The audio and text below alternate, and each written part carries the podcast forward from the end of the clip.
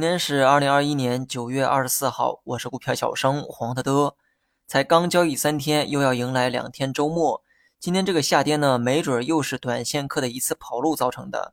这个套路啊，跟中秋节前呢一模一样。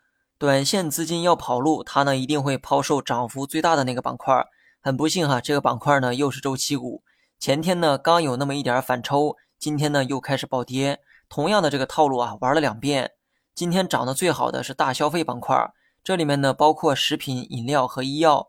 很多人呢不知道消费股的这个概念，所以呢我先普及一下这个常识，为小白们扫清一下理解的障碍。那么消费股呢是一个很宽泛的一个叫法，公司生产的商品能直接被普通消费者消费，那么这个公司呢就是消费股。比如说食品、饮料、服装、家电、医药等等。如果公司的这个产品还需要二次加工之后，才能被普通消费者消费，那么这些公司呢就不是消费股哈。问个问题，钢铁它算是消费股吗？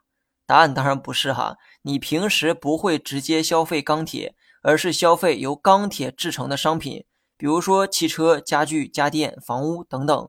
钢铁需要被二次加工才能制成大众消费者可以买到的商品，所以呢它不是消费品。对应的那个公司呢它也不是消费股。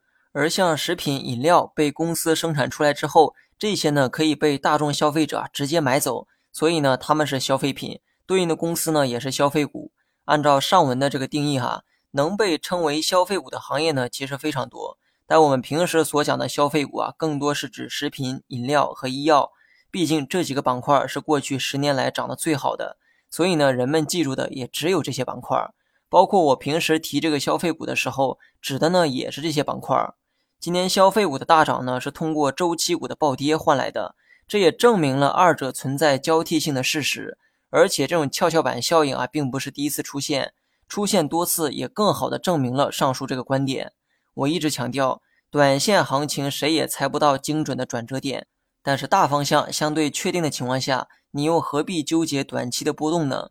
我之所以猜不出人们内心的情绪，所以周期股涨得再高，我也没去买。相反，我还一直强调消费股未来的安全性，但人们呢都不屑于考虑安全性问题，反倒是更喜欢暴涨暴跌带来的快感。既然如此啊，何不选择去炒期货呢？何不去炒比特币呢？我每次讲这些大道理的时候啊，总有人觉得是浪费时间，但我真心希望大家能浪费一点时间，把这些简单的道理啊给想明白。否则呢，你不仅会亏损，而且永远找不到亏损的理由。用大白话去讲，就是死都不知道怎么死的。我对于大盘的观点呢，跟之前一样哈，整体呢是看止跌，如果跌了，最多看两天，今天算一天，也就是说下周再跌一天的话，可以预期一个反弹。另外呢，很久没说仓位了，五成仓还是五成仓，不是我用五成仓糊弄大家，而是进入今年以来，市场啊一直在震荡，高度呢几乎没什么变化，五成仓很明显是最科学的一个做法。当然了，不要光听我说，打开软件去看一看各个指数从一月一号到今天以来的走势。你看看各个指数啊，分别呢涨了多少？九个月来你的收益有没有跑赢大盘呢？好了，以上全部内容，更多精彩你也可以关注我们的公众号“股票小生黄德德”。